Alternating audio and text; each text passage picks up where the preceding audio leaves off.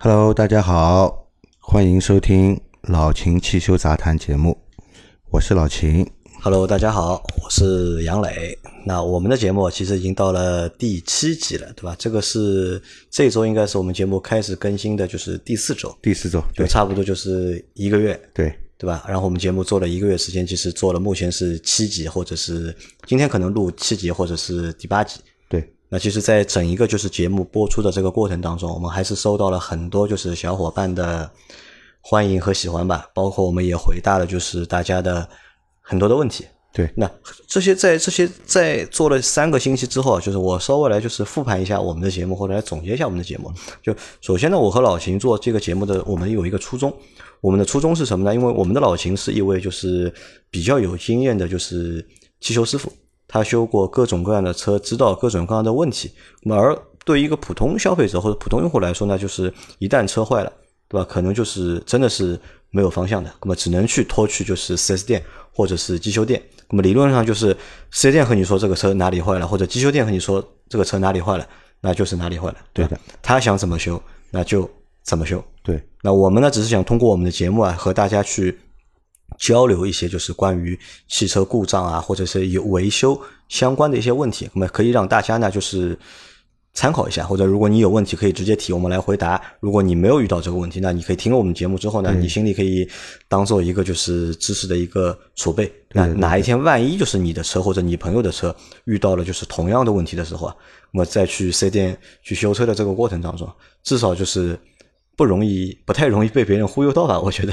对对对，就是在发生故障的第一时间，你可以有一个初步的判断，大概问题会是在哪里啊，那就不会不说被人家宰吧，至少是不会过度的去维修吧。啊，不要过度的维修，对吧？哎对这是第一方面嘛。第二方面呢，其实我们这档节目其实还是一档就是以使用为主的节目，对吧？对听上去呢可能会有点点枯燥，因为每期节目基本上都有个四十分钟或者是一个小时左右的一个时长，而且就是回答的呢都是大家一些就是。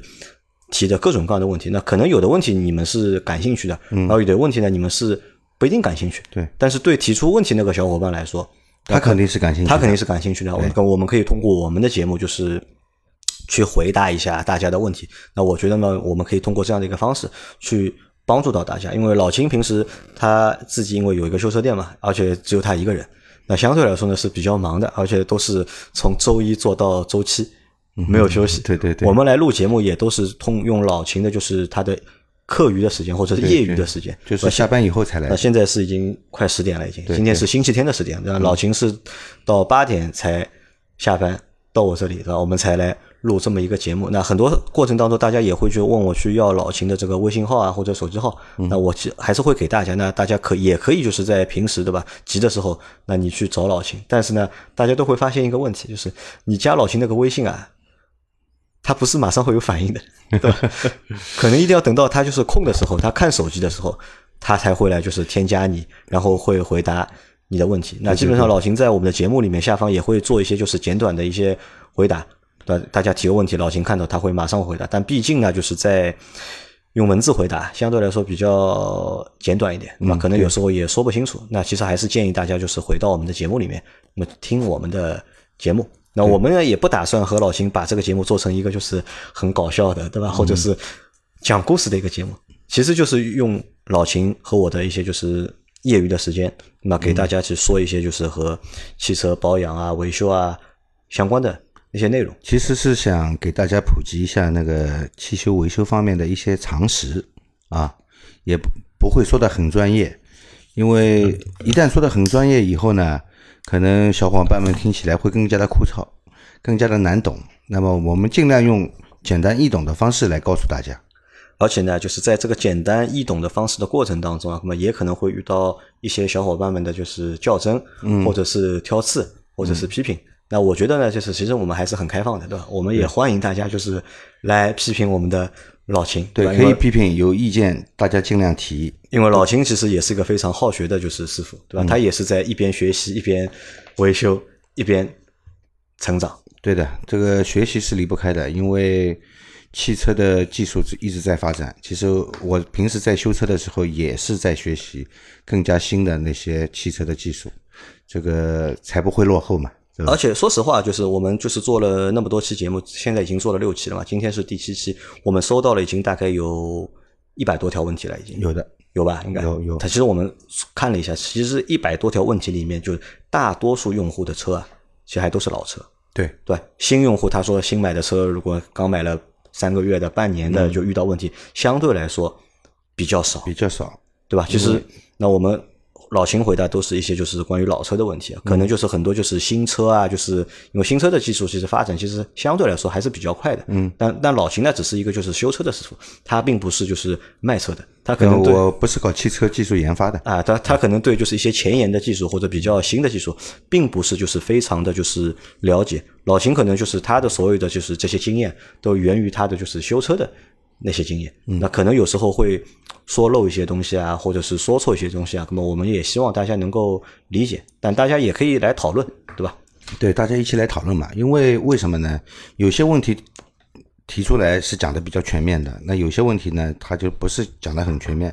再说呢，这个汽车诊断故障啊，不能单靠听驾驶员来描述啊，更主要的是靠机修师傅自己去试车去。具体看到这个问题去诊断，啊，那作为文字上面留言给我们的呢，只能做一个初步的判断，来来跟大家解释一下啊。更深层层次的话呢，肯定是需要检查的，有时候需要拆解，要拆下来才能检查出来的有些故障啊。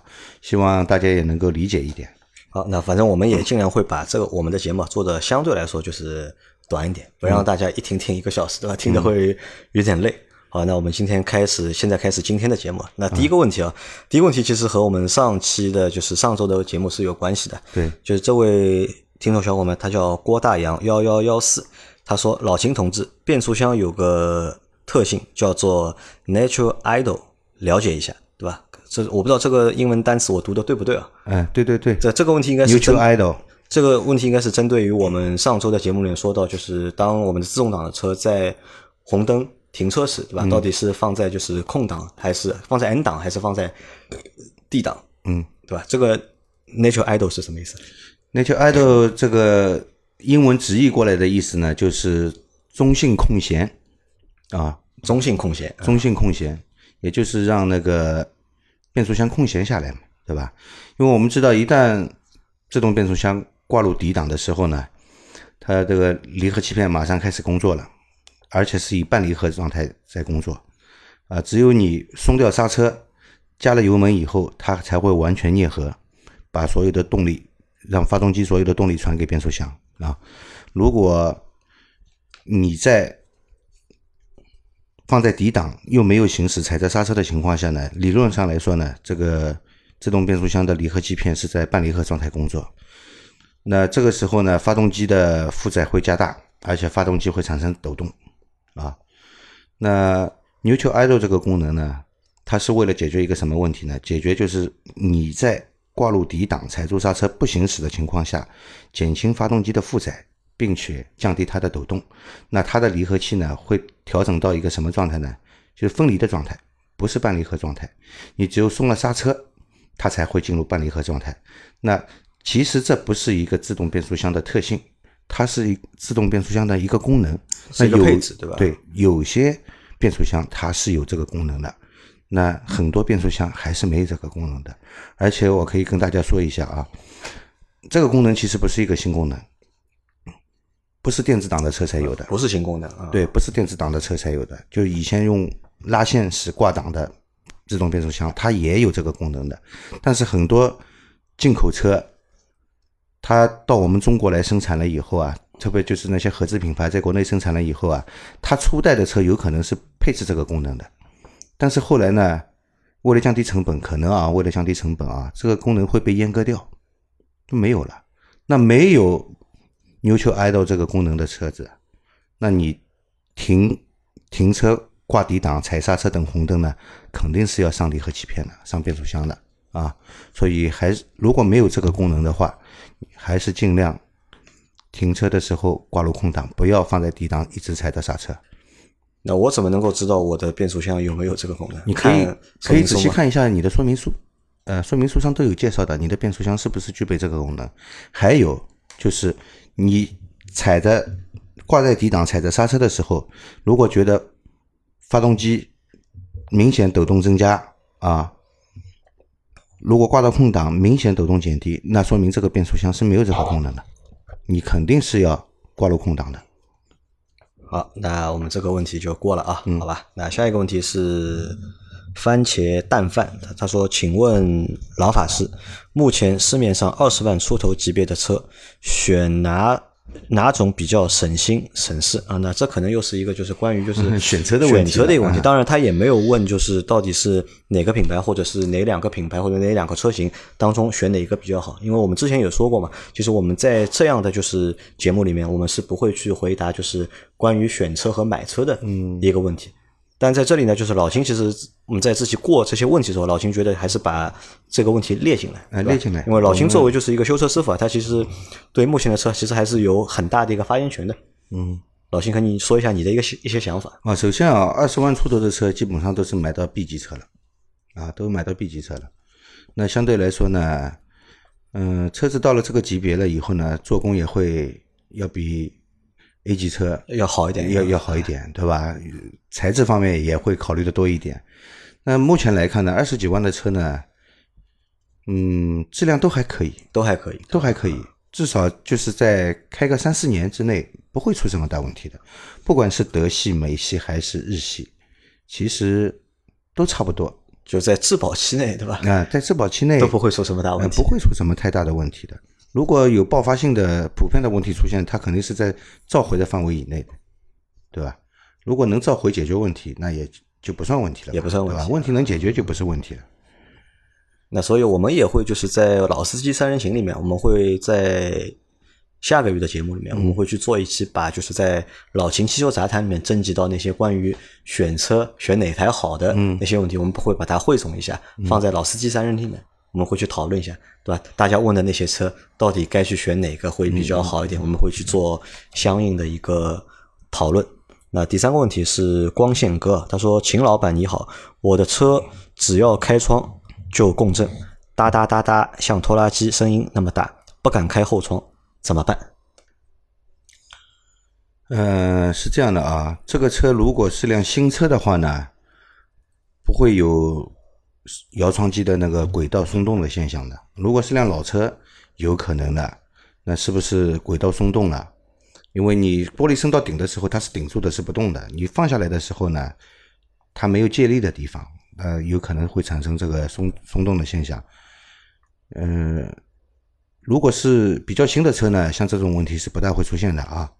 如果是有这种声音的话，特别是开后窗有明显的这种声音的话，应该是汽油声气流声，嗯啊、是这个车身的那个空气啊，空气那个空气动力学空气动力学设计上的问题。其实现在有蛮多车我都发现有这个问题的，就是把后窗摇摇下来一点，开车的时候噪音很大的，其实是听起来像是这种哒哒哒的这种声音，其实不是，其实不是，是气流声。就风噪，其实啊。，所以所以这个问题呢，因为没有看到这辆车，没办法来做具体的判断，只能提供这两个意见给你参考一下。那如果是前一个问题呢？如果是那个轨道松动，该怎么解决？那换摇窗机啊，换摇窗机，对啊，那换摇窗机贵不贵？换摇窗机要看嘛，不同的车型摇窗机价钱也不一样，有的是带电机的，有的只是换摇窗机，不带电机的。那本来的电机还是能用的，那就会比较便宜嘛。如果是换总成的摇窗机带着电机一起换的，那就贵了。那有些车辆摇窗机不但带电机，还带一个电脑模块，那就更贵了。如果是这样的摇窗机，如果更换的话，更换好了以后还要电脑编程，因为车身电脑板不认识摇窗机这块电脑板。啊，要装驱动的吧？啊，要要给它编程的。好，那我们再来下一个问题啊。下一个问题是防空洞老飞机，他说：“老秦，我是宝马五系，报警防冻液减少，用哪种？怎么用？这种是不想去四 S 店。那他是五宝马五系对吧？防冻液减少了，报警了对吧？啊，宝马五系，呃不知道你用的是哪一款发动机啊？不知道是哪一代的对吧？嗯，如果是我们上期节目里面做过一个问题的嘛，关于他说那个 B 四八的这个发动机，呃，他问是不是有烧机油的问题，呃，当时是回答了烧机油的问题偶尔存在，不是普遍现象，对吧？一般来说认为是没有烧机油的问题的，但是有烧水的问题，有烧水的问题。如果你是这款发动机的话，那你就要注意了，你要看看那个进气气管，它的那个气气歧管呢是水冷式的，里面要通水的，那个地方呢容易烂，容易漏水。如果是那个地方坏了，那你是要更换配件啊，才能解决这个问题的。如果不是这款发动机，老是缺防冻液，那你也要看的，是不是有哪里有渗水的现象。仔细检查一下，如果有渗水的现象，及时更换配件，解决这个问题。发动机漏水不是小问题啊，要注意的，要注意的。它水漏到一定的程度以后，一是水量减少了以后冷却不够，发动机要高温要损坏的。还有就是它平时在慢慢渗的地方，有可能爆发性的一下子爆掉，一下子水就没了，那你车子车子是要抛锚的啊，发动机是要损坏的。这个不要去拖，该该要维修的一定要维修。那大概问题是出在什么地方呢？一是检查水箱啊、水管这些地方有没有漏水的现象，还有一个地方比较容易被忽略检查的就是水箱盖。水箱盖呢，它上面是有一个阀门的，是有一个压力阀的。也就是说，如果水箱的工作压力温度太高啦，或者是压力太高啦。它这个压力阀会被顶开，来释放压力。为了为了什么呢？为了保护水箱和水管，不让水箱和水管爆掉。啊，如果这个压力阀坏掉了，还没到压力，它就被顶开了。那水会以蒸汽的方式，因为防冻液里面也含水嘛，水会以水蒸气的方式跑掉的，那也是会缺。啊，甚至于防冻液直接从压力阀那里给排出去。因为你是在驾驶员是在开车坐在车里的，你没办法观察到机舱里面的这个水箱盖是怎样工作的，是不是漏水？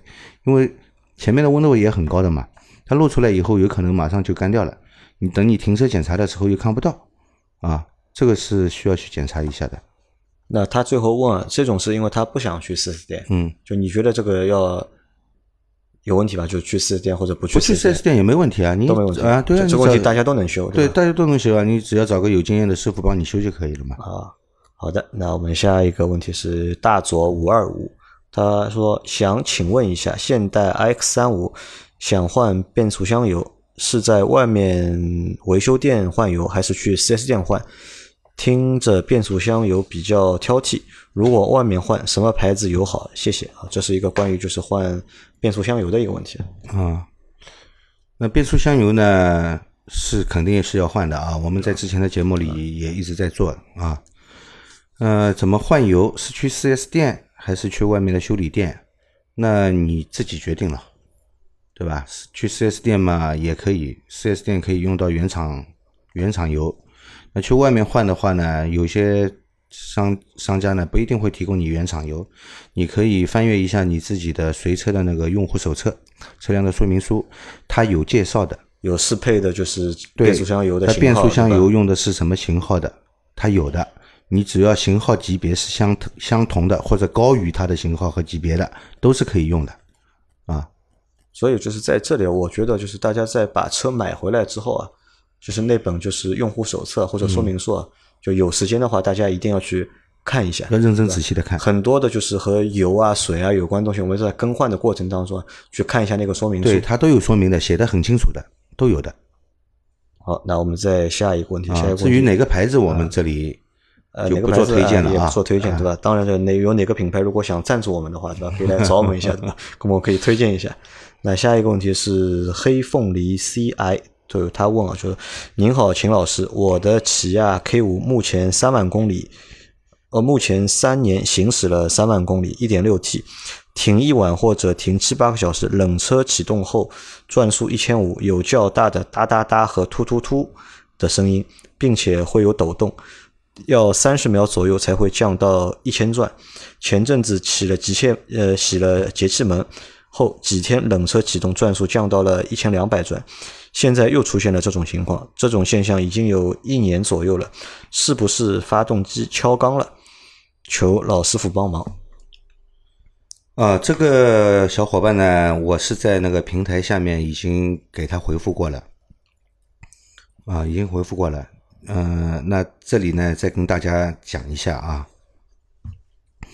三年行驶了三万公里，首先里程数是不多的，啊，时间也不长，一点六 T 啊带涡轮增压的发动机，停七八个小时或者一个晚上，那就是等于是冷车了，发动机已经冷凉透了啊。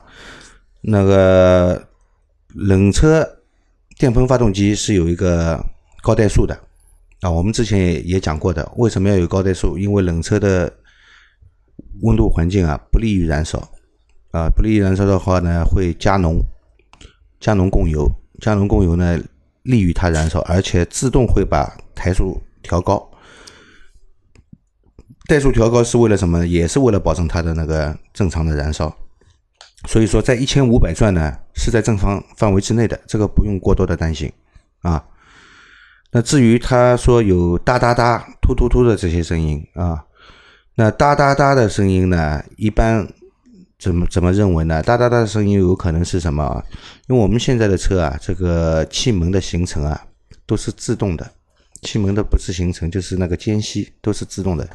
气门是要有一定的间隙的，气门如果跟那个摇臂之间没有一定的间隙的话，或者是凸轮轴直接顶气门也是有的，没有一定的间隙的话，会造成什么呢？会造成气门关闭不严，关闭不严就是漏气。你发动机是没办法正常工作的，所以它是会有一定的间隙的。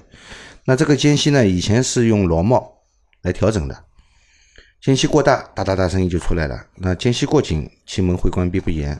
那一般呢，就是要调在一个合理的范围之内。那现在都是用液压听筒了，它自动调整，不用你手动去调整了。那就是发动机在工作的时候，它机油会被机油泵从油底壳里面抽取上来。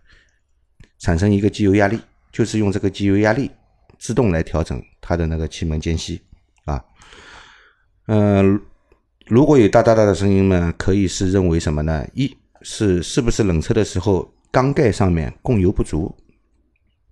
第二是液压听筒里面的建立的那个油压不够，造成间隙过大，也会有哒哒哒的声音，就是这两个可能啊。因为他说他是现在是用的嘉实多的五 W 三零的，其实嘉实多的五 W 三零啊，市场上假机油很多的，太多了，是不是用到假机油了？那突突突呢？前面说的是哒哒哒嘛？对，那突突突呢是什么呢？缺缸，缺缸了，嗯啊，缺缸，缺缸。其实它前面的哒哒哒跟突突突，其实这个问题会有关联性的。如果你气门的间隙过大，那气门。它打开的行程啊就会变小，那造成什么呢？造成进气不足、排气不畅，那发动机工作不良，又是冷车，有可能造成它缺火，这个是有一个可能的，对吧？那你建议这个小伙伴现在是怎么去解决这些问题？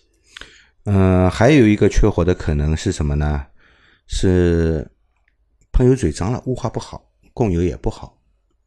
也会造成冷车的时候缺火，也会的，所以我建议他先换一次机油，先换一次，保证是正品的，不一定要换嘉实多嘛，就同样型号的就可以。对，你可以换个牌子嘛，你可以换个牌子的机油啊。机油我们再说一下啊，如果五 W 三零的机油和五 W 四零的机油价格是相同的情况下，我肯定换五 W 四零，五是低温流动性。那五 W 三零和五 W 四零的低温流动性，从这个理论上来说是一样的，对吧？然后呢，四零要比三零的高温的粘度指数表现要好，那我情愿选五 W 四零。你看看是不是能用五 W 四零的？再说它这个是涡轮增压发动机，涡轮增压发动机呢，那个机油工作的环境也是比较恶劣的，也是比较恶劣的啊。考虑是不是机油可以再升级一下？嘉实多的五 W 三零本身就是半合成的嘛，对吧？就本身就是半合成的，就换机油是一个方式，对吧？先试一下啊，换一个品牌的机油你试试看，看看一个品牌的机油换一个全合成的机油试试看。嗯，我觉得应该是会这个问题会有改善的，会有改善，对吧？啊好，那下一个问题啊是谁 P 谁 Peter 对吧？他说：“秦老师打算入手一台时代雅阁精英版，这个主动降噪改音箱要怎么改？之前开的公司的 eSpace 对吧？顶配那个音响效果真的是好，环绕音效特别酷，重低音声音再大也能清晰分辨。我的盖板天籁完全没法听了，感觉车主改音箱需求还是很大的。可以大致说下入门及进阶方案预算吗？就我而言，主要是怕涉及电路改装存在危险性，再就是没有熟悉信赖的改改装店，怕施工质量有问题，后期存在异响，异响是最烦的啊。那这是一个关于就是改音响的问题啊。嗯，好像上周节目我们也问到了一个，像每一期都有人提出改音响的问题，好像上一期节目好像也是天籁，好像啊不是田是。雅阁应该对吧？是一个雅阁啊，也是一个这它不是雅阁，是那个 Inspire 啊啊，对，Inspire 东嗯东本的 Inspire，反正是个本田车啊，也是个本田车对吧？他问了嘛，就是它是只有四个喇叭嘛，对吧？怎么改音响？后来我我也去查了一下，就是时代雅阁对吧？精英版也是四个喇叭，那其实可以用就是我们上一周的那个套路对吧？对，不需要做就是太复杂的改装，就是把原来的四个喇叭改掉，对吧？改功率。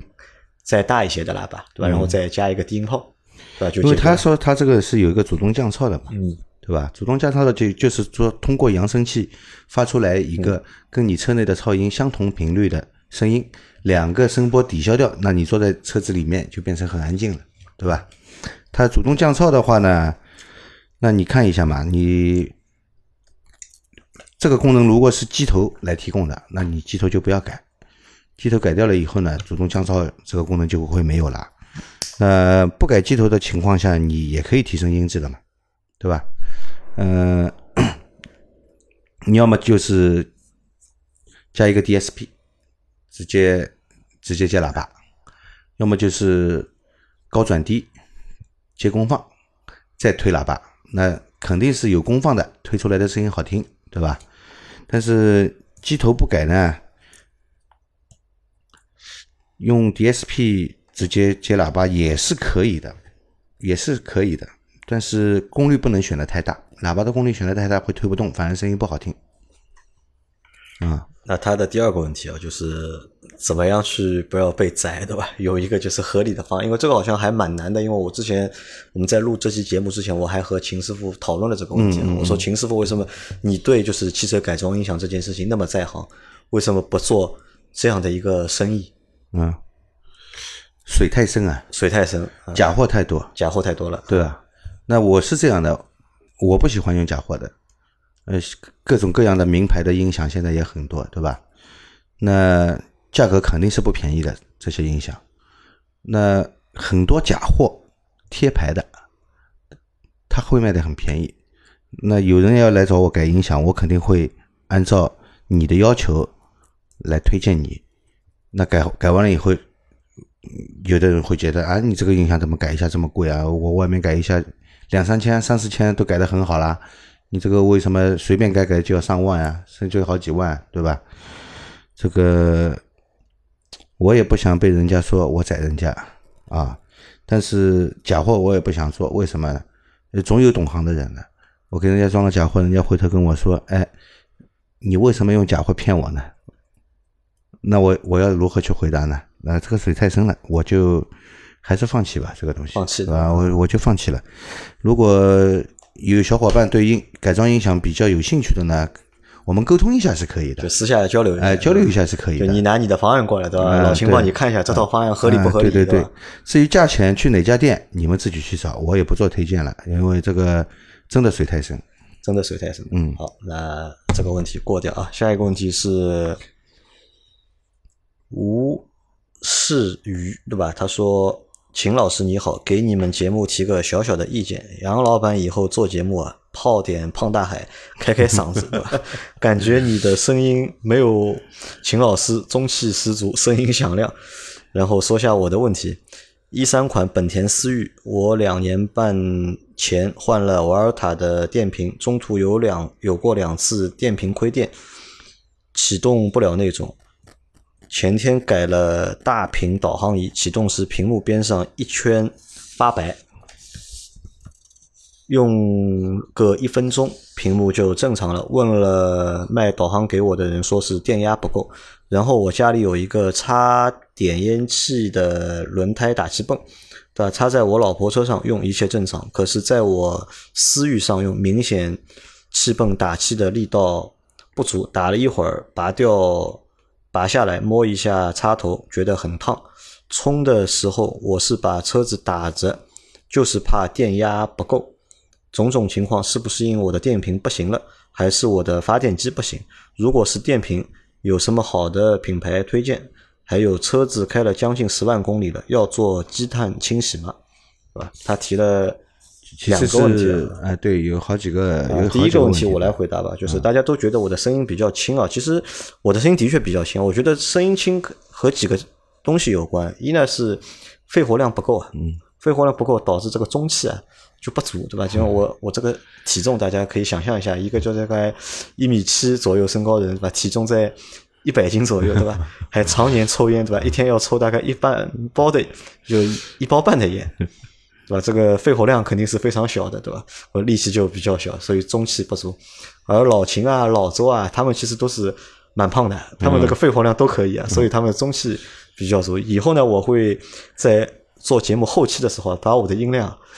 相对的就调大一点，啊，这是第一个问题啊，我来回答。第二个问题就是关于他那个电瓶啊，因为他的电瓶出现过问题嘛，他怕就是电压不够，然后还有呢，就是他插那个点烟器的时候啊，就是那个气泵，嗯，就没力道，对吧？你来解释一下这个问题。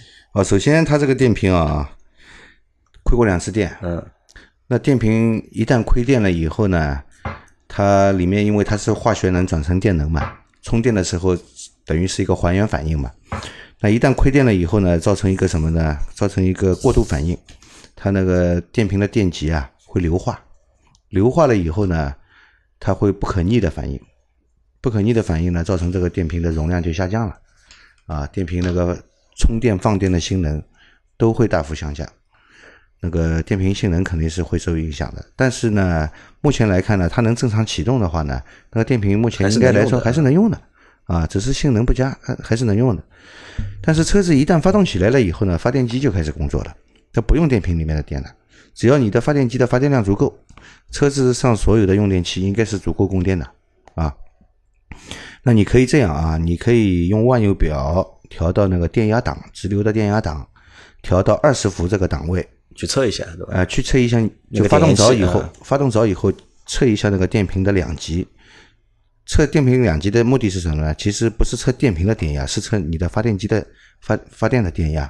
正常的发电机发电压呢是在十三点七伏到十四点三伏之间啊。当然现在也有更高的啊，有十四点五伏的，是甚至于有的会到十四点八伏都有的。这个我们在在这里不。不做那个仔细的那个解释，为什么是这样呢？反正一般来说是十三点七伏到十四点三伏之间，是一个合理的正常的发电量啊。呃，至于他说车子发动起来了以后开导航啊，屏幕一圈发白，一圈发白，要过一会儿才好，有可能是什么？有可能因为整个我我们上期节目也说过的，车子的整个车身钢板铁皮部分，它就是负极。啊，发电机发出来的电是正极，它输出到电瓶，对吧？输出到电瓶，同时也输出到所有的用用电器。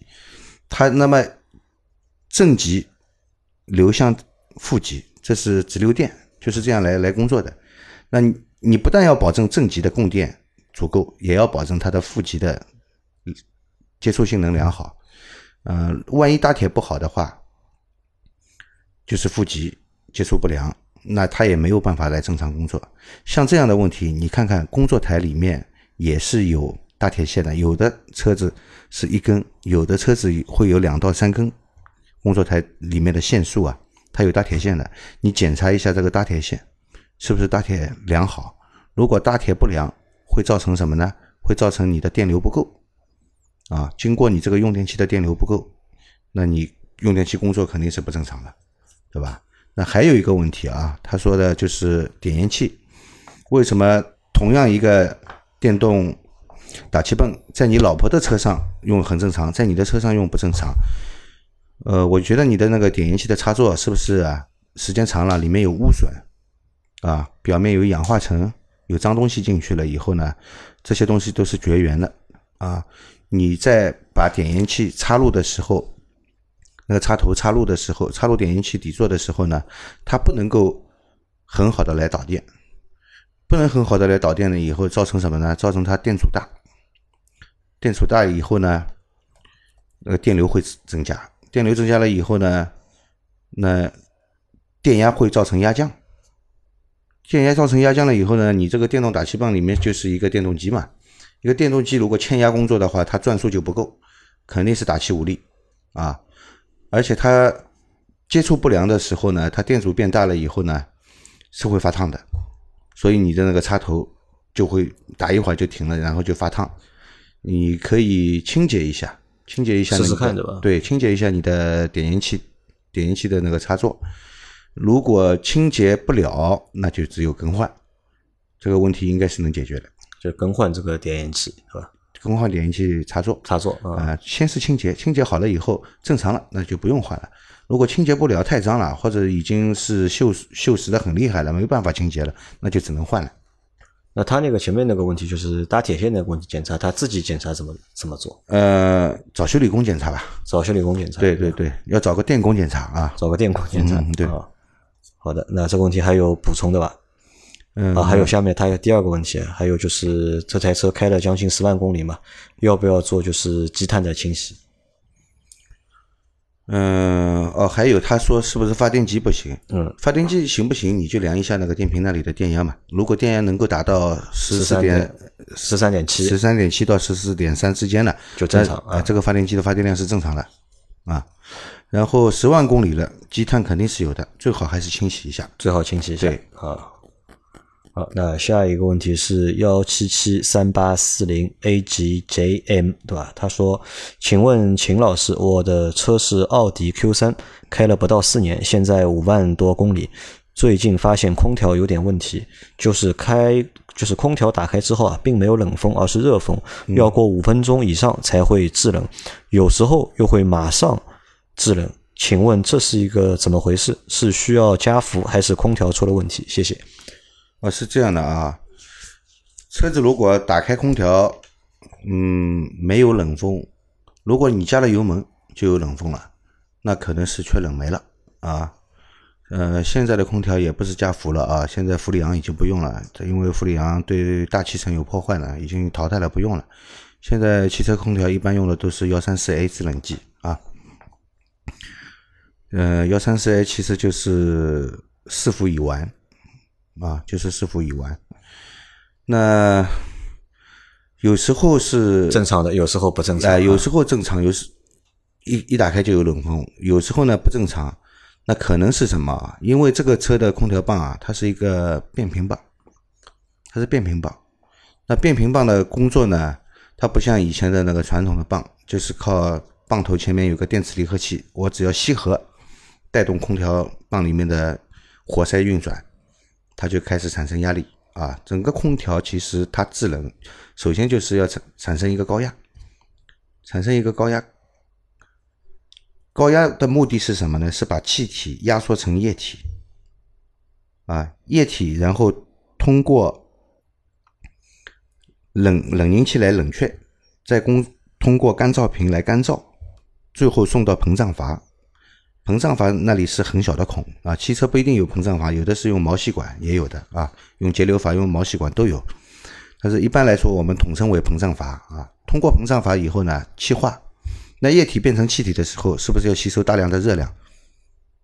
它它就变冷了嘛，对吧？然后工作台里面有一个鼓风机，把风送到什么地方呢？送到冷凝器，把这些冷量带出来。吹到我们车子里面来，那么空调就开始制冷了，是这样的一个原理啊。那么现在用那个变频空调，为什么呢？因为为了保证我们车子里面空调不是打打停停，而是一直在工作。那一直在工作，一直一直很冷了也不行，越来越冷，甚至于蒸发箱结冰了。蒸发箱一旦结冰了，就不不送冷风了嘛，对吧？也就不冷了。那它现在就搞成变频的，变频的为了什么呢？为了我们的更舒适，空调出风口的温度啊不会有很大的波动。你设定好几度以后，它基本上就是在这个温度出来的风，那更舒适，人更舒服了。那它需要一个什么呢？需要的就跟以前的不一样了。以前的是温度达到了跳掉，不制冷了，等温度回上来了以后再吸吸合，再开始制冷。那现在是一直在转，它是通过控制。制冷机的流量来控制它的那个制冷量，来保证你的一个相对来说比较平稳的一个温度。那它后面有一个电磁阀，用那个电磁阀来控制它的流量。那家里的变频空调呢，是通过那个直流电机、变频电机控制它的转速。那汽车上你没办法控制转速的，我发动机一会儿要踩油门了，一会儿要丢油门了，它这个转速永远是不稳定，嗯，对吧？那我只能。控制它的流量，它通过一个电磁阀来控制的。如果这个电磁阀坏掉了，性能不良，它有时候就会不工作。不工作的时候呢，它就不能。那就它的这个问题可能就出在电磁阀上面。对，有很大的可能就是这个电磁阀出问题了，要去更换这个电磁阀。呃，你去四 S 店，如果是电磁阀坏的话，那为什么就是有时候又会正常工作呢？呃，它没彻底坏啊，有时候又没彻底坏，它工作不良，工作不良，嗯。你去 4S 店呢？，4S 店会叫你换空调棒的，但是这个电磁阀其实可以单换的，要省要省很多钱。你不用换空调棒总成。那么它有什么办法去检测？呃，很简单的，呃，挂上空调的压力表，打开空调看有没有压力差。啊，如果有压力差，它肯定是制冷的；如果有压力差还是不制冷，那我们看看里面的那个封板是不是工作正常。它风板它出风吧，它但是它出的是热风嘛，有内外循环的，有内外循环的。如果是外循环的话，出风不会很凉的。那如果是内外循环的风板出了问题，那你就要换那个电机控制，它也是用一个电机来控制的，换换那个风板电机。如果没有压力差，过一会儿又有了，那百分之一百就是这个电磁阀出问题了。那这个问题就是让他去四 S 店对吧？去测一下就可以。对，普通店应该也能做吧？也能做，都能做，也能做，对吧？对，好，那我们再下一个问题啊，下一个问题是顾小米啊，三 A，他说：“秦老师您好，听了您的节目，教给我这种小白特别多的知识。我就是节目里那种自动挡一路开到底的人。我的车是一点二 T 的卡罗拉，前段时间看到说明书。”有呃，前段时间看到说手自一体的发动机可以调换成手动挡开啊，这个应该是手动一体的变速箱，它写成了就是那个发动机。呃，我尝试开过几次啊，运行的时候转速基本都在两千以上，而自动挡基本在一千五左右。请问一长时间开？长时间用手动开对发动机有影响吗？二，手动挡这样的转速是不是不太正常？是因为换挡的问题吗？还是其他问题？谢谢秦老师。啊，这个是我们上次说过的，就手自一体的一个功能 啊。那是这样的啊，那自动挡的车呢，平时还是建议大家用自动自动挡来开啊。那手动挡呢，它是。这个功能啊，其实是提供你更多的驾驶乐趣啊。有些人就是觉得自动挡升档太快，我发动机的转速还很低，那个最大扭矩还没爆发出来，还没爆发出来，我最大功率还没爆发出来就升档了，呃，不过瘾的，不过瘾。那你可以用手动挡来开。那进了手动挡以后呢，呃，自动挡他说是在一千五百转，对吧？就已经升档了。手动挡为什么在两千转呢？因为手动挡。你可能是处于一个比较激烈的驾驶状态，你需要发动机输出更多的那个更高的扭矩和更大的功率，那它相对来说呢会延后，延后了以后呢，你不去手动推一下，它也不会升档的，它甚至于抬到五千转，它也不会升档的，对吧？那它为什么在两千转以上才能换挡呢？它就是为了让你获取这个驾驶乐趣嘛，对吧？所以它逻辑上面限定。就变成你低于两千档，我不让你手动升档，你推一下也是白推，升不了档。只有到了两千转以上，你推一下它才会升一个档，对吧？主要是提供你的驾驶乐趣。那这个其实对发动机是没有什么太大的损害的，对吧？没有太大损害，因为现在的发动机，你说两千转以上，这个只要不进红线，啊，损害都不是很大。。但是啊我觉得单对油耗是有影响的，油耗肯定有影响对吧？，一个是一千五百转，对吧？一个是对两千转，对？对对对油耗是肯定是会有影响的嘛。他还他下一个问题是，就是手动挡的转速是不是正常的？这个是正常的，对吧？对的。呃，还有其他问题啊？没有其他问题了，那就对吧？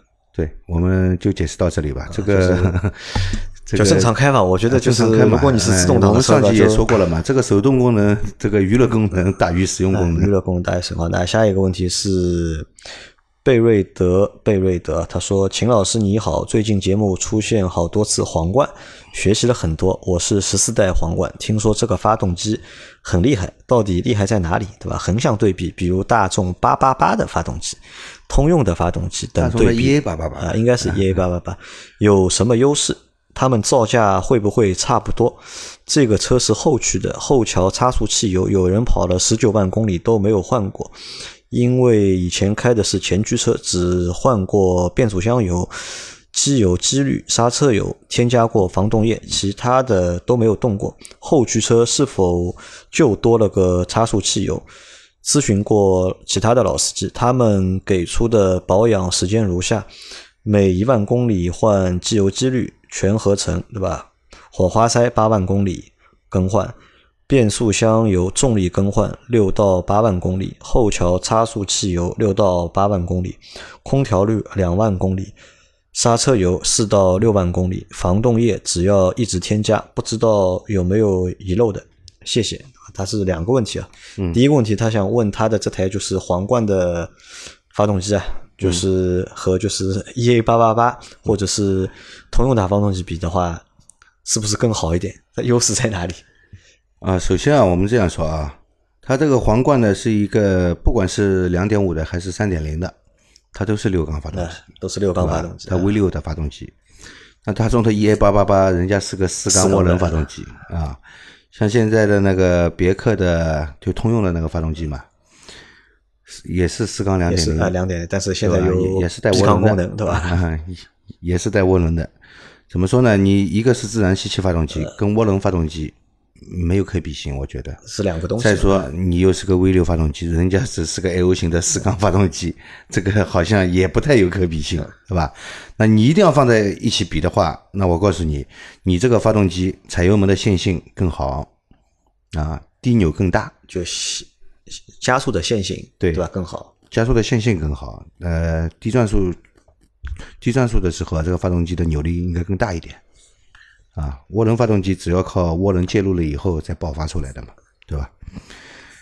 呃，这两个发动机其实嗯没什么太大的可比性。因为说到这里啊，就是很多人都喜欢就是这个六缸的发动机啊，啊因为现在其实我们看市面上就是大多数的车都是四缸发动机，甚至现在一些入门的车型，就是 A 级车三缸的都是三缸的？缸数就是越变越少了，越少嘛，对吧？可能啊很多人为了就是环保啊，为了环保，为了节油嘛，或者为了某一些国家或者地区的一些就是政策法律法规法规，嗯对吧？V 六的发动机或者六缸的发动机，现在的确是越来越少了对。但是有很多小伙伴呢，他们都会有一些就是六缸的的情怀这个情节，啊或者是对对对情怀。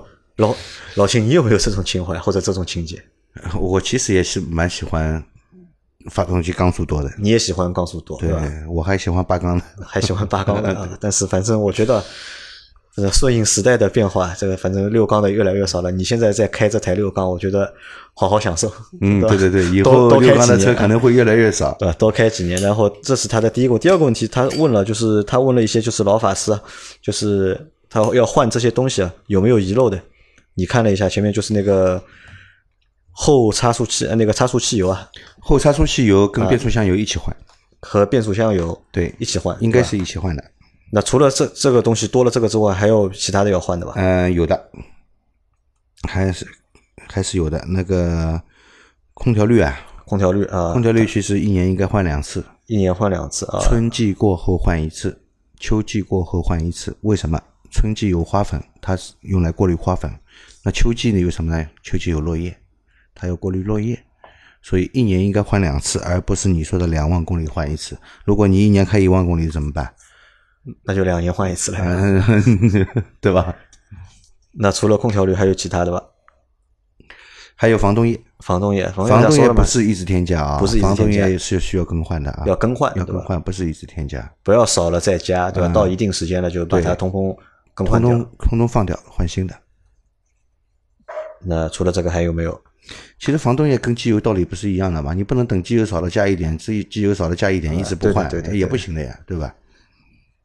没有了，对吧？没有了啊，没有了。好，那下面是 L 罗雾啊，这是 L O U W U 五二，他问：谢谢秦师傅的回复，再追加一个问题：三菱欧蓝德三万公里时，四 S 店说要清洗节气门，说两万五千公里时就要清洗了，我没有洗，现在四万了，肯肯定又要让清洗，需要吗？目前行驶都很正常，发动机不抖，加速感觉，嗯，发动机不抖，加速没感觉，无力啊，就是他的车现在都是正常，对吧？马上四万公里了，他估计呢，他去做保养呢，四 S 店又要他清洗节气门了，对吧？那么到底要不要换？到底要不要洗？节气门呢？两点五万公里的时候清洗是比较好的，是比较好的，对的。